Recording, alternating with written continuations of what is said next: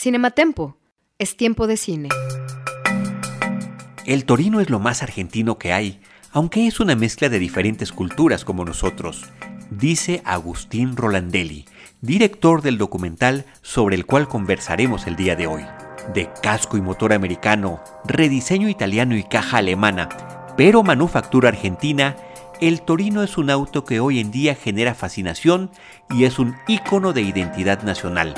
Se presentó en 1966 y tan solo tres años después corrió en la carrera de las 84 horas de Nürburgring, una hazaña nada modesta si pensamos que se midió con los monstruos del automovilismo de la época como Mercedes-Benz, Alfa Romeo, Porsche, BMW o Mazda entre otros.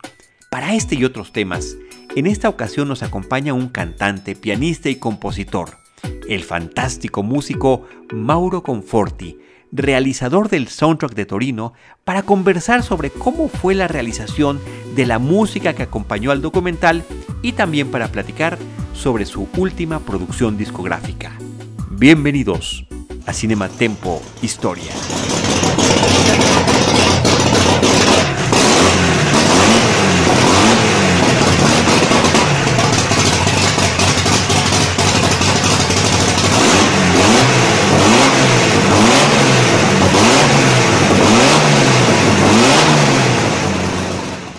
Domingo, 20 de julio de 1969.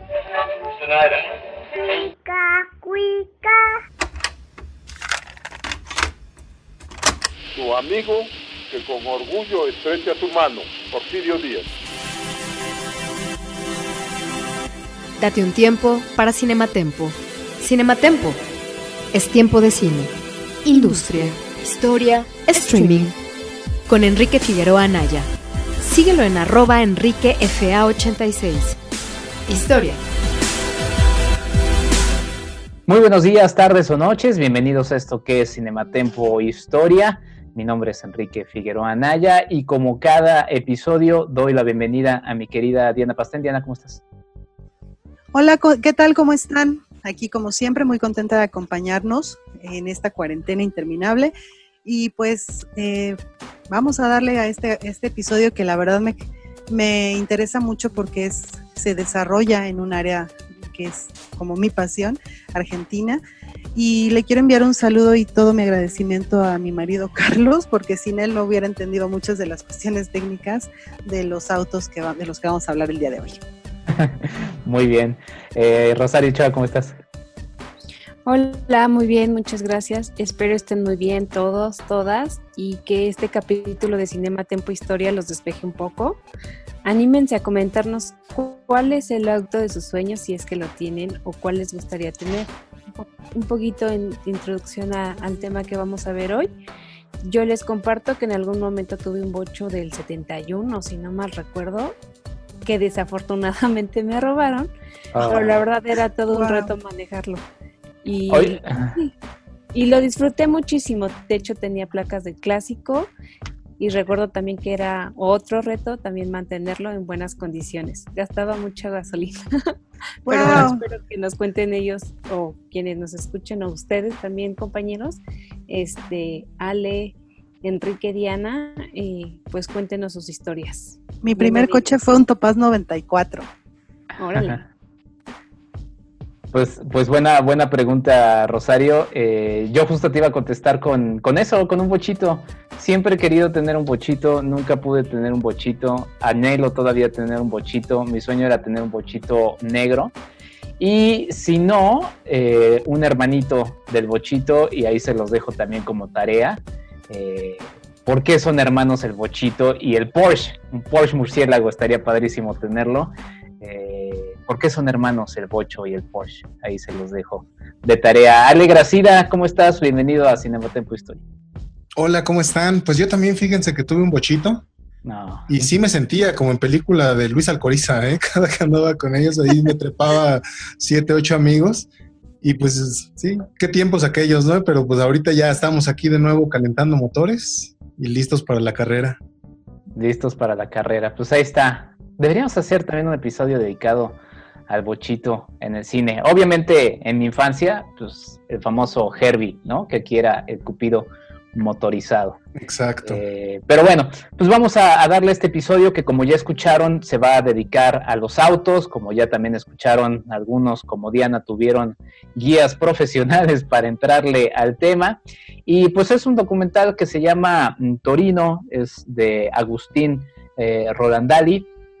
Es un, es un documental de, del año pasado, de 2019, y es un documental interesante que cuenta, sí, una historia muy local, por así decirlo, argentina, eh, pero que no deja de ser emocionante, si bien obviamente para quienes son amantes de los autos, eh, también para, para quienes les gustan las historias de éxito, de inspiración, ¿no?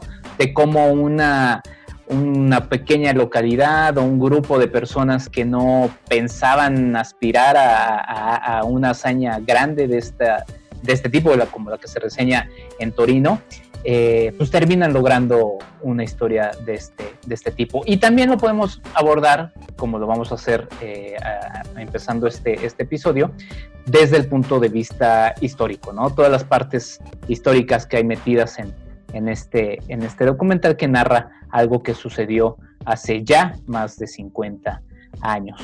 Pero me gustaría, eh, Diana eh, Rosario, que nos empezaran a platicar un poquito del contexto histórico en el que se lleva a cabo eh, la historia que se retrata en Torino de Agustín Rolandelli.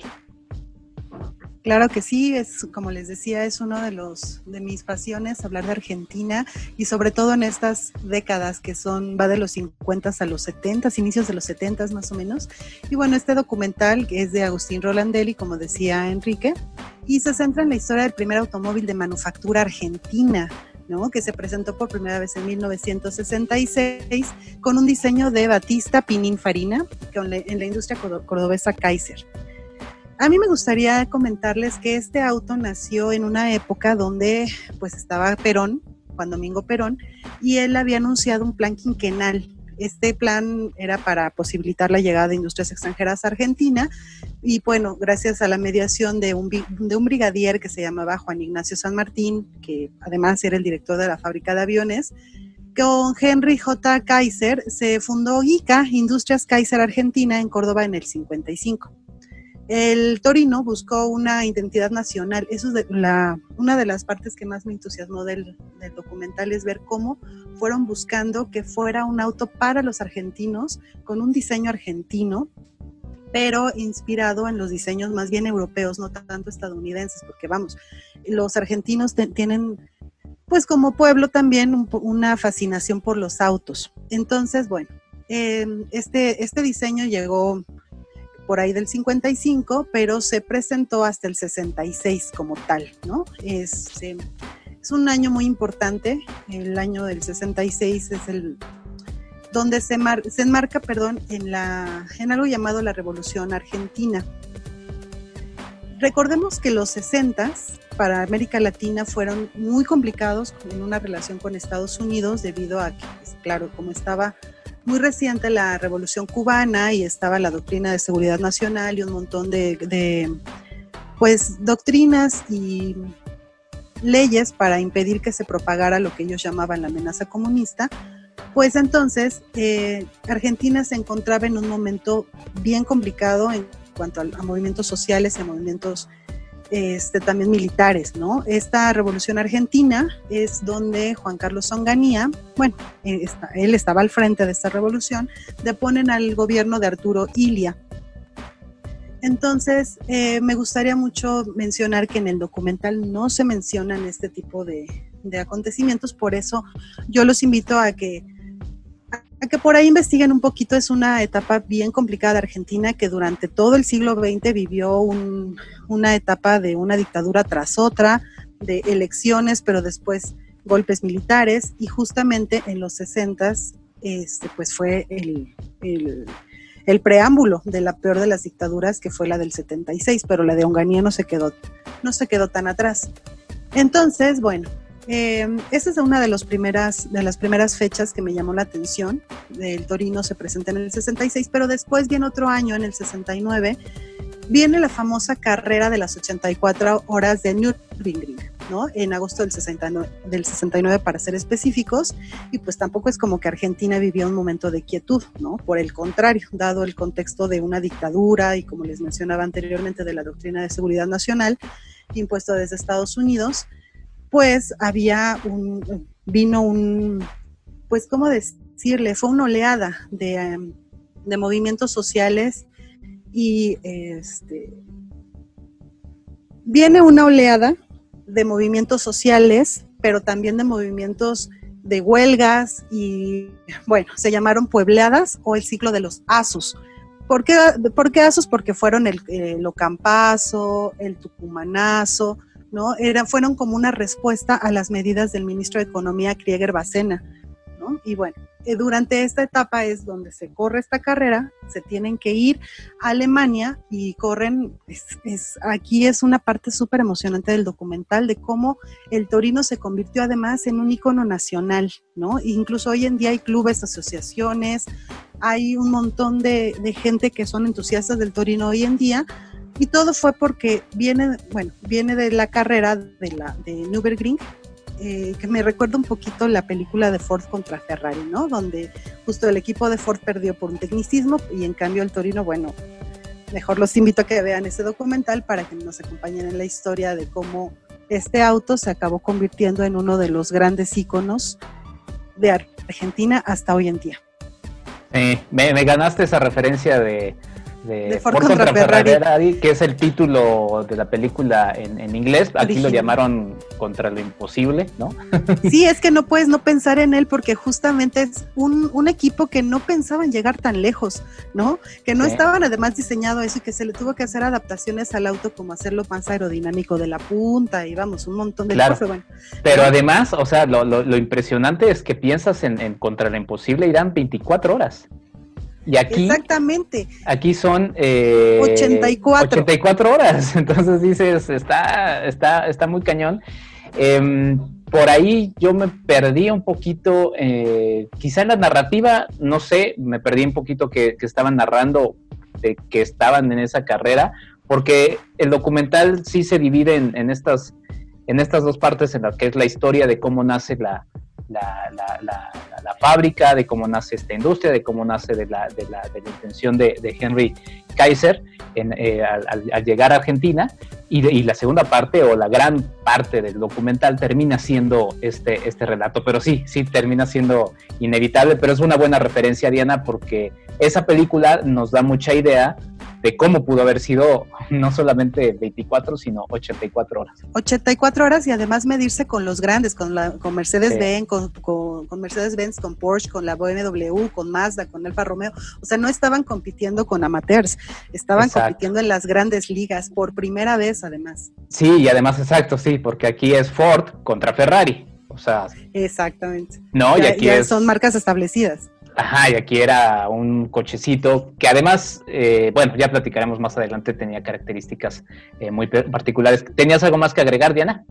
No, nada más que los invito a que vean esto, pero también que se adentren un poquito en qué estaba sucediendo políticamente, porque la verdad es que es un momento de Argentina en que determinó todo, todo el resto del siglo XX y que hasta el día de hoy tiene consecuencias políticas, ¿no? O sea, incluso hoy en día todavía se habla de peronismo cuando se habla de los Fernández Kirchner, por, decir algo. ¿no? Claro, no, muy, muy importante ese elemento. Y también con lo, no sé si lo comentamos acá, pero bueno, no es un elemento que toca el documental, lo platicamos antes de empezar la grabación, Diana, eh, quizá es algo que el director eh, pues, quiso hacer de manera eh, deliberada, aunque creo que por ser una historia que, digo, quizá obviamente iba más hacia los argentinos, pero creo que quizá para aspirar a un público mm, más amplio podría haber metido un poco sí, de... Eh, yo me imagino que por ahí fue la cuestión de que por el momento político que se está viviendo y que se vivió el año pasado, sobre todo cuando se estrenó la película, también hablar de peronismo otra vez y que gracias a Perón llegó la, industria Kaiser y que, pero bueno, después vino la dictadura de Onganía que fue bastante cruel, además. O sea, no, estamos hablando de una dictadura blanda, ¿no? Estamos hablando de una dictadura en toda forma. Entonces, pues a mí me parece que sí eran unas cosas bastante espinosas para platicar. Claro, pero sí, sí, sí crees que podría haber sido un poquito más interesante para un público que no está tan empapado, pues conocer eso, esos detalles, ¿no? Por supuesto. Rosario, ¿tú quieres agregar algo también de este, de este, de esta parte histórica, de este contexto? Pues rapidísimo me gustaría como comentar acerca justamente de la pista en la que corrieron este, bueno, en el que fue esta, esta carrera de autos, que se empezó a construir en 1925 y que fue inaugurada el 18 de junio de 1927. Es un circuito que se considera uno de los más peligrosos del mundo y que en ese momento de la inauguración eh, tenía una extensión total de 28.2 kilómetros y 176 curvas justamente para, como ya lo comentaron, eh, para el 69 pues eran 84 horas y se, le iban aumentando una hora cada año. Pues ahí está, Qué bueno que ya no sigue, ¿no? Si no serían miles, millones de horas, ¿no? Me parece que fue a partir de los 70 que ya dejaron de aumentarle horas. Sí. Pero ahí sí les confirmaría bien el dato. Sí, sí, sí, no. Yo, o sea, yo lo decía por el asunto de que, pues imagínate, que continuara y le siguieran aumentando una hora. ahí me gustaría. ahí me gustaría agregar algo que, o sea, sobre esta cuestión de aumentar horas o no. Es esto de, a mí, a mí me parecería más justo que vieran en qué condiciones llegaba cada coche, ¿no? No solamente cuántas vueltas daba. Pero bueno, no les spoileo la, la parte de esa parte del documental. Sí, y, digo, igual podemos luego clavarnos en algunos documentales o películas que, relacionen el, tema del automovilismo para también entenderlo un poquito mejor. En esta película se, se, habla justamente de, las dificultades que tuvo el equipo al que le llamaban la, misión argentina. Eh, pero pues por ejemplo tan solo en las carreras de Fórmula 1 que son de horas, eh, pues los autos tienen propios desgastes que tienen que estarse manejando. Entonces imagínense pues, días corriendo, pues sí. Eh, y que además ellos no cobraron nada. Exacto, sí, que también es uno de los elementos que se menciona en el, en el documental. Eh, pues ahí está, muchas gracias Rosario. mi estimado Ale Gracida, tú eres apasionado de los autos, ¿qué te pareció el documental? ¿Por dónde le quieres agarrar? Híjole, pues yo la verdad es que estoy aprendiendo un montón con ustedes, porque debo reconocer que soy el que menos conoce de autos, ¿eh? De hecho, siempre me pregunto qué puede tener de interesante espectáculos como las carreras. Incluso yo creo que lo pienso, ¿no? Creo que realmente solo iría a la Fórmula 1 o quizás a insultar expresidentes, ¿no? Este, pero, no, bueno. Entonces, bueno, creo que de mi parte pues voy a tener que decepcionar a, quien, a los conocedores, ¿no? Porque difícilmente puedo aportar detalles técnicos de este poderoso Torino o cosas de escuderías y demás, ¿no? No sé ustedes, pero no, yo más bien me quedaba pensando al ver este documental en todo lo que conlleva un auto, lo que puede conllevar un auto para las personas. Y creo que en este caso, sobre todo para los hombres, ¿no? Porque hay como una relación muy íntima, como si fuera una extensión de la corporalidad humana. Yo recuerdo muchos amigos. O sea, que es curiosa esta relación, ¿no? Porque es como si fuera, incluso tuviera hasta pretensiones sexuales en algunas ocasiones. Hay una relación muy cercana entre un motor potente y la supuesta habilidad de, de quien lo posee, ¿no? Pero bueno, pero, pero, y esto es importante, o sea, a pesar de ser un neófito en el tema, la verdad es que yo disfruté enormemente el documental, porque sí, me está contando la historia de un coche comercial y, un, y de competición, pero también es una historia que involucra un montón de elementos. Y me gustó mucho cómo presenta a estos personajes de carne y hueso que fueron conformando pues casi casi un guion de Hollywood, ¿no? Este, creo que Diana nos ganó la referencia de Ford contra Ferrari a todos. Sí. Pero esta, esta, pasión con la que conformaron un equipo desde mecánicos, políticos, empresarios, y que por pura pasión, no como decía Diana, ni siquiera cobraron un centavo, y todo lo que los lleva a competir a nivel nacional, internacional, contra los mejores, creo que el director Agustín Rolandelli nos narra una historia épica, ¿no? Una historia épica de este Torino como un símbolo de un logro incluso pues de corte nacionalista con todo lo que nos está platicando ahorita Diana. Hay momentos muy emotivos, ¿no? Como esta carrera de resistencia, otras, este, hay una que si no mal recuerdo es en Nürburgring, en Alemania. Mi pronunciación es horrible, pero este, yo creo que es una historia real que bien pudo haber producido la Warner Brothers. Este, y de verdad que si a usted le gustan estas historias, es un documental muy dinámico, muy entretenido, con un soundtrack que acompaña estupendamente los acontecimientos. La verdad es que me gustó mucho.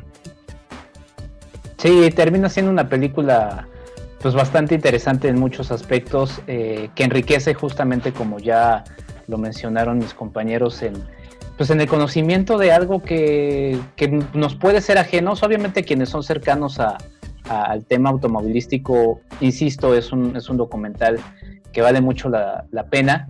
Eh, podríamos mencionar, no lo, no lo mencionaron, eh, la presencia de Juan Manuel Fangio, que es uno de los grandes eh, pues, competidores de la Fórmula 1.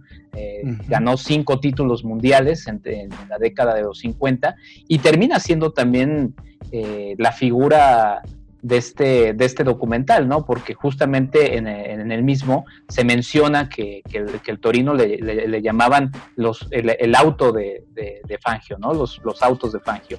Entonces, eran los torinos de Fangio.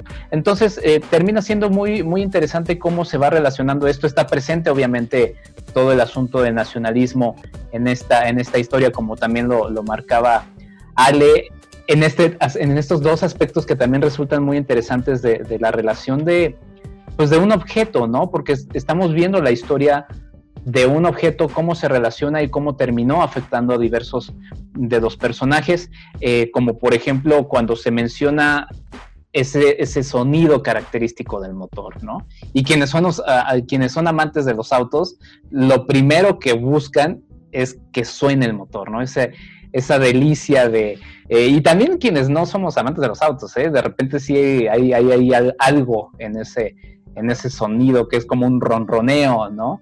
Eh, y también lo, lo, y en esa referencia que nos ganó a todos Diana, en, lo, en lo artesanal que había en el embalaje de un torino, cuando en una de las escenas al final del, documental, eh, algunos de los, de los participantes viajan a la, porque después se fusiona la ICA con la Renault, eh, viajan a la que es la nueva empresa de fábrica de la Renault, en donde estaba la, vieja ICA, y, pues ahora todo es automatizado, todo es mecánico y demás, pero ellos decían, no, pues casi aquí había que hacerlo todo pues a mano un poco, ¿no? Eh, y también los mensajes con el futuro de que pues quizá eso que esos conocimientos anteriores no terminan por ser desechados porque terminan siendo muy interesantes. Entonces, eh, la verdad es que termina siendo un, documental muy, muy interesante.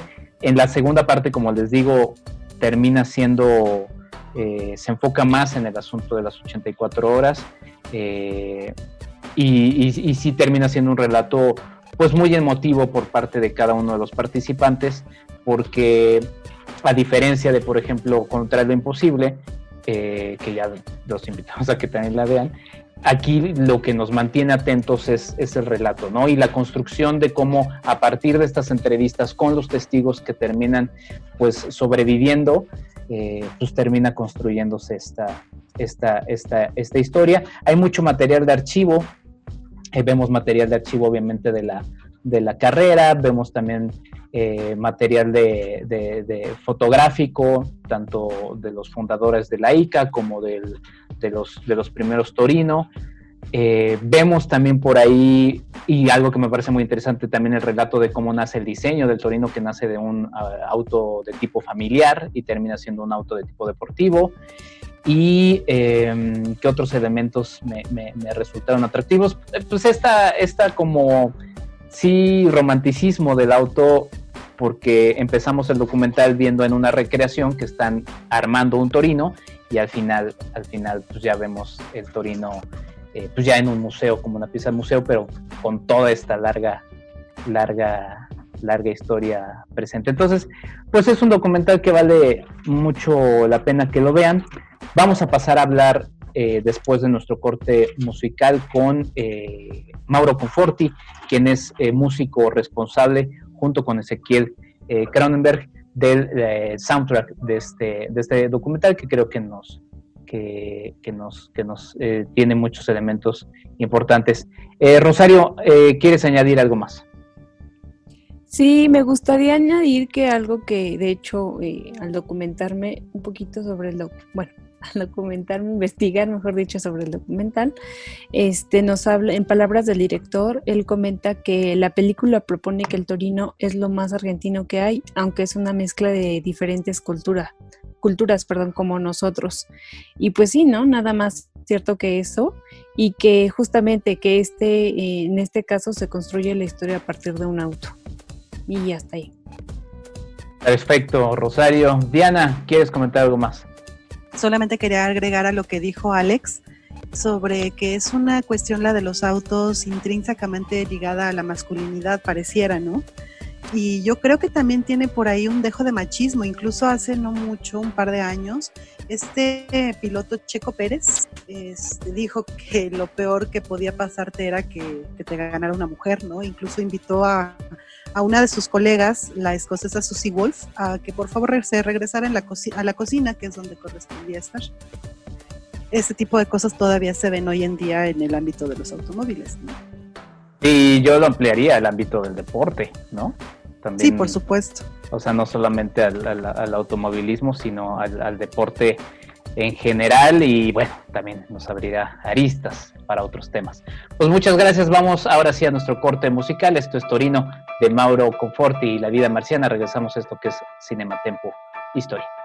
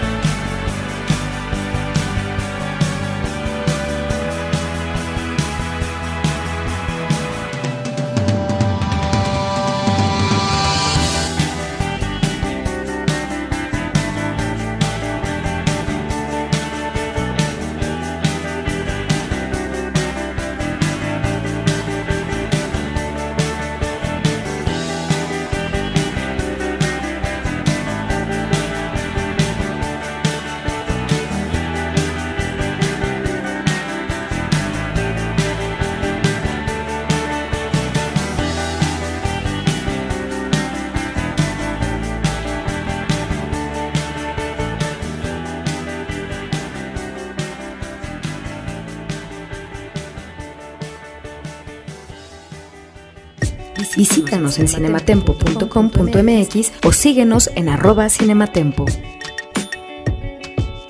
Y esto que acabamos de escuchar es Torino, del soundtrack de mm, la película del mismo nombre, Torino.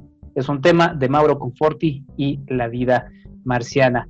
Eh, la película Torino es de Agustín Rolandelli. Y tenemos del otro lado eh, de la, mm, del micrófono, porque no es línea en estos tiempos del COVID, desde Argentina, nada más y nada menos que a Mauro Conforti.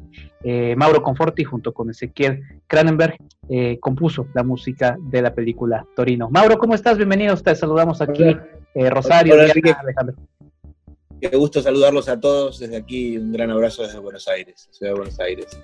Recordaba que anteriormente había platicado contigo en otro podcast que por ahí deambula de Reconoce MX eh, sobre música y habíamos platicado en un lugar en la Ciudad de México que es eh, pues el oasis del cine independiente, del cine diferente, que es Cineteca Nacional.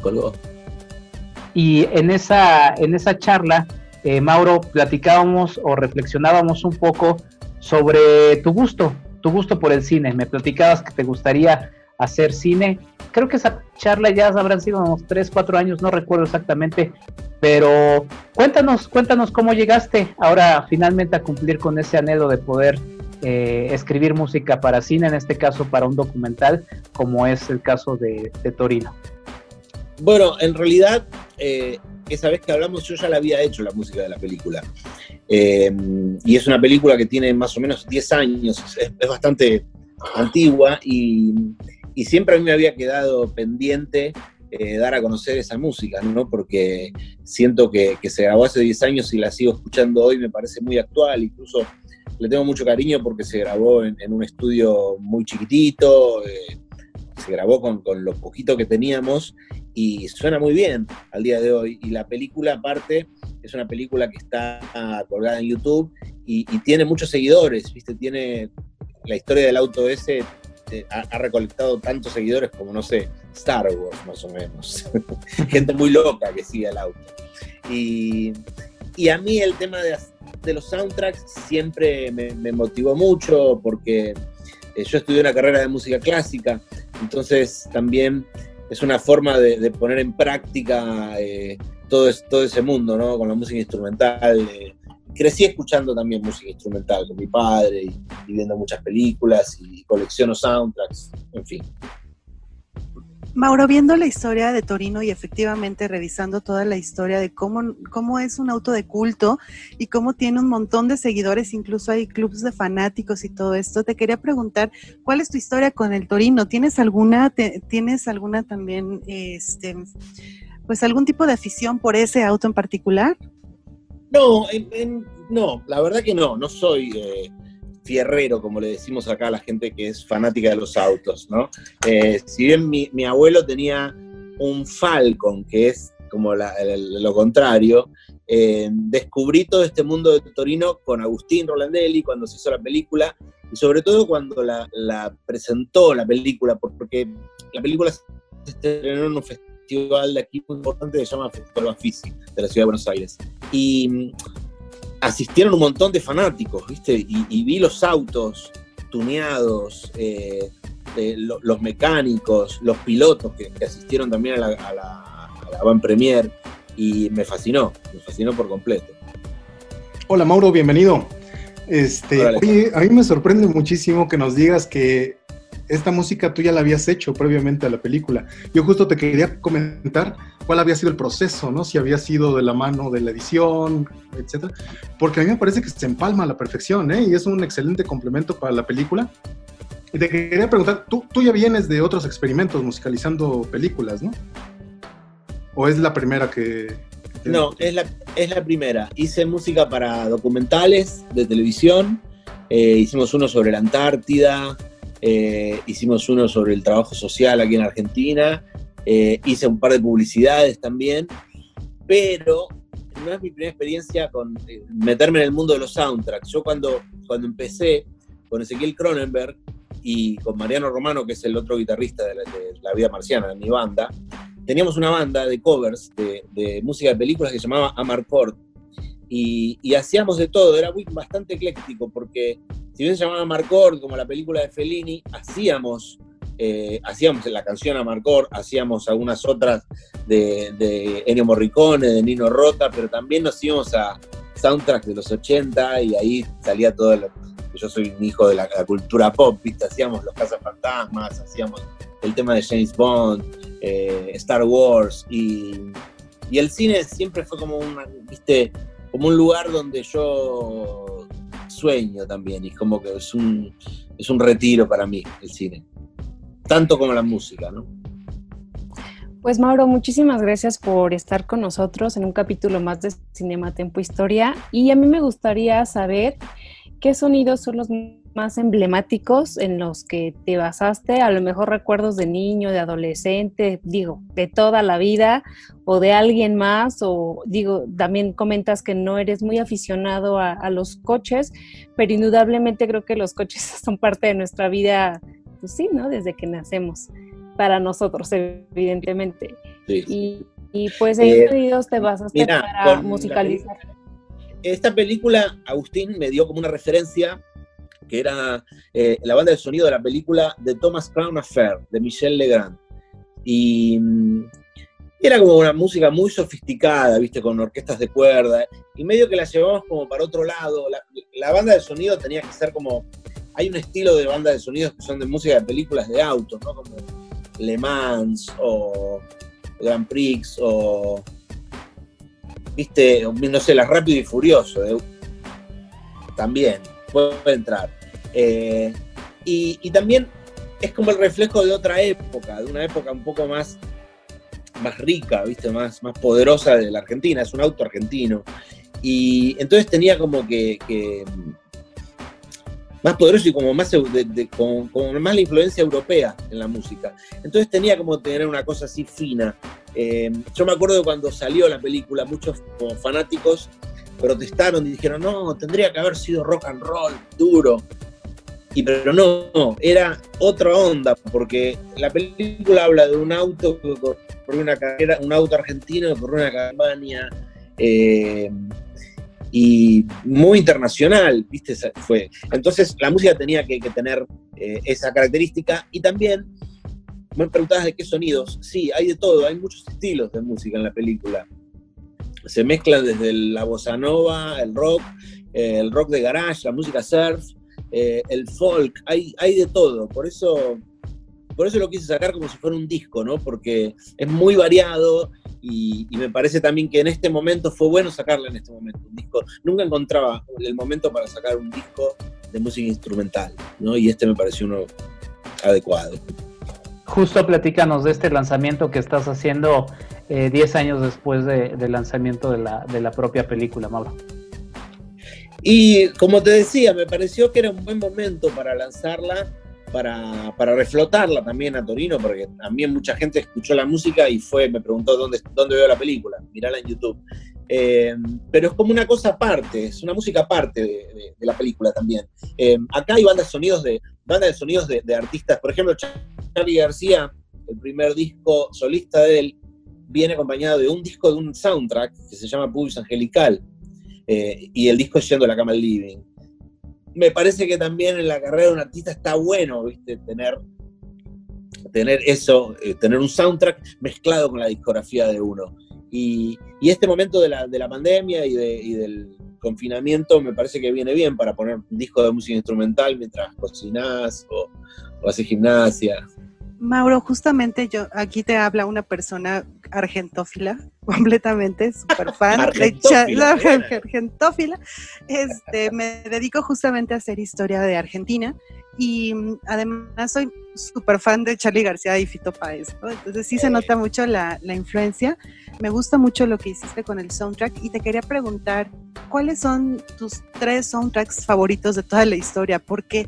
¿Qué es lo que te anima? ¿Qué, como que cuáles son los más emblemáticos para ti? Eh, yo creo que con tres me quedo corto porque hay distintos estilos de soundtrack que me gustan. Por un lado, mira, de chico yo viví escuchando, porque mi papá era muy fanático de, de Vangelis, Charrosas de Fuego, o, Em, de, quién más? Le gustaba Jean-Michel Jarre, le gustaba eh, Quítaro, música instrumental, escuchaba música, es más, me acuerdo que a mi papá no le gustaba Charlie García, ¿no? Porque le pareció un loco y no sé eh, y cuando Charlie saca La hija de la lágrima, que es un disco que también a mí me marcó mucho, eh, tiene muchos temas instrumentales porque es una ópera rock. Eh, y me acuerdo una vez engancharlo a mi viejo, por él se grababa en cassettes, hacía compilados en cassettes, y lo enganché grabándose canciones de la hija de la lágrima. y digo, ah, viste. y bueno, porque te decía, por un lado está esa música de los sintetizadores, eh, George Moro, de todo eso, ¿no? La música de, Expreso de Medianoche. Por otro lado está la mano más italiana, que me gusta eh, Nino Rota, todas las películas de, Fellini, El Padrino de Nino Rota. Por otro lado, la orquesta grandilocuente de John Williams, me vuelvo loco con eso. Eh, y después tenés a los más modernos, está John Bryan, que, hizo, hizo Punch Drunk Love, las películas de Paul Thomas Anderson. Eh, por eso te, digo, hay, Bowie hizo el soundtrack de Laberinto. Eh, que con tres no me alcanza porque. Bueno, cinco. bueno, te puedo, te, puedo, decir el soundtrack de, em, de Star Wars, el soundtrack de Cinema Paradiso, espectacular, el soundtrack de la película Laberinto, y el soundtrack de, a ver, de Magnolia. Me gusta mucho lo que hizo John Bryan en la película Magnolia. Y hay más que... Me gusta, por ejemplo, mucho lo que hicieron con el soundtrack de la nueva serie de televisión de Star Wars, El Mandalorian. Me, lo último que te puedo decir, el último soundtrack que me partió la cabeza es ese. Y la hizo un pibe que se llama Ludwig Goransen, porque usó como otro lenguaje nada que ver con, John Williams, nada que ver, más parecido a, lo, a Ennio Morricone. Y, quedó a la perfección, quedó bárbaro. Oye, Mauro, y también hay que decir que lo que tú sacaste como soundtrack también está fabuloso. ¿eh? Yo, si te confieso, creo que exactamente como dices, en estos tiempos de pandemia, yo el soundtrack me lo he aventado mientras cocino, mientras hago ejercicio, mientras trabajo, y estoy seguro que lo voy a seguir escuchando, ¿eh? Y sin, digo, sin falsos halagos, pues, porque estás presente. De verdad me gustó mucho. Creo que mezclas estupendamente bien un montón de géneros, ¿no? También sin pop, el surf que comentabas, este, bueno, muchos, muchos. Y hay que hacer la invitación también al público para que lo escuche. A mí, yo me, gustaría este, preguntarte, porque te siento como con una creatividad mucho más lúdica a la hora de hacer el soundtrack, de que puedes ir este, trasladándote de un género a otro, que lo que puedes hacer, ya, ya con, este, con tu grupo, ¿no? De, con tu otra discografía, digamos. Y hay una, hay una libertad más grande, viste, en eso. Aparte, la película también eh, pasa por distintos estados. Eh, tenés desde en la parte que rememoran el pasado, tenés eh, la carrera, que es como puro vértigo, después tenés la parte como más emotiva, cuando descubren los restos de uno de los autos que corrió en la carrera, tenés el momento en que ellos salen eh, segundos con subcampeones, eh, y ahí tiene como mucha, mucha carga emotiva la película, entonces la música tenía que pasar por todo eso, no era solamente una película de música de carrera, ¿viste? Por eso aparece la música folk, por eso el tema principal aparece Nova, después hecho música surf. Em, ahí agarramos con Ezequiel de distintos eh, leitmotivs y lo fuimos variando, ¿no? Después también hay un cover de, ¿cómo se llamaba? Eh, ay, eh, bueno, no, me acuerdo ahora. Es el cover de, un country que, inspiró a, Bob Dylan, que se llama Car Song, Woody Guthrie y la canto yo, esa. Es el único tema cantado en el disco. Oye, Esa como el sonido de un motor con la boca. Muy gracioso eso. A mí me gustaría también saber con qué sonidos creciste tú, cuáles son, cuáles crees tú que son tus influencias musicales. Y, yo creo, yo creo que, sin presumir mucho, yo creo que crecí con la mejor música del mundo. Eh, yo creo que eh, eh, viste, yo crecí escuchando a los Beatles, eh, crecí escuchando a Charlie García, a David Bowie, a Elton John, pude verlos a muchos de esos artistas, ver a Michael Jackson, y son artistas que, marcaron, viste, que son inagotables. En estos días de, encierro estoy volviendo y revolviendo a escuchar o descubriendo cosas nuevas en esos artistas y, me parecen increíbles. Y en cuanto, bueno, a la música, lo que hablabas un ratito, la música instrumental, de muy chico, yo escuchaba esa música, porque a mi papá le gustaban los soundtracks, y mucho Giorgio Moroder, mucho sintetizador, y bueno, me, he convertido en un fanático de los, de los teclados y los sintetizadores, y, y bueno, y un hijo de la cultura pop, porque también en mi música y mis videoclips tengo mucha referencia a, todos esos sonidos. Bueno, Mauro, agradeciéndote otra vez por estos minutos que nos regalas para esta entrevista. Eh, pues cerrar preguntándote para ti, dentro del gran ensamblaje que termina siendo el cine, porque se unen diversas disciplinas para eh, lograr una película, para ti, ¿cuál es el papel de la música en una, en una película? Digo, más o menos ya nos platicaste qué soundtracks te gustan, más por ahí va un poco tu respuesta, pero queremos escucharlo de tus palabras. Mira, a mí me gustan las películas en cual la música es, como si fuera un personaje más. Y son las películas que, viste que el soundtrack te queda. Si yo te canto tan tan tan tan tan, ya sabes de qué se trata, viste, es indiana. Y, eso es, bueno, John Williams es como el Paul McCartney de la música del cine. y, también está el, genio del director también, donde saber ponerla. Eh, en este caso, con la película, también nosotros hicimos la edición al corte. Eh, la editamos nosotros, la, pegamos nosotros, ¿no? Eh, lo cual también es un, gran trabajo fue ese. pero eso, cuando la, música tiene para mí que cumplir el rol de como si fuera un personaje más y, lograr emocionarme. No tiene que ser una música de fondo, para cual, como dice Charlie, música de fondo para cualquier fiesta animada, no. No, tiene que ser ¿viste? fantasías animadas de ayer y de hoy. Con eso, sí, viendo fantasía de Disney. ¿viste? Yo veía los dibujitos animados de antes y eran las pequeñas sinfonías, ¿viste? Era una sinfonía con, deformidades que pasaban. Eh, me parece también que en la animación hay también las películas de, de Estudio Ghibli, me gusta muchísimo la música y, en la animación se puede jugar un poquito más con eso. Estoy viendo mucho cine animado y, muchos, creo que eh, los dibujos para chicos de ahora son, te decía que los de aquella época eran increíbles, pero los de ahora me parece que están a, un nivel tremendo también. Hora de Aventura, Regular Show, eh, Ricky Morty, todos esos dibujos me parecen increíbles y la música es una locura.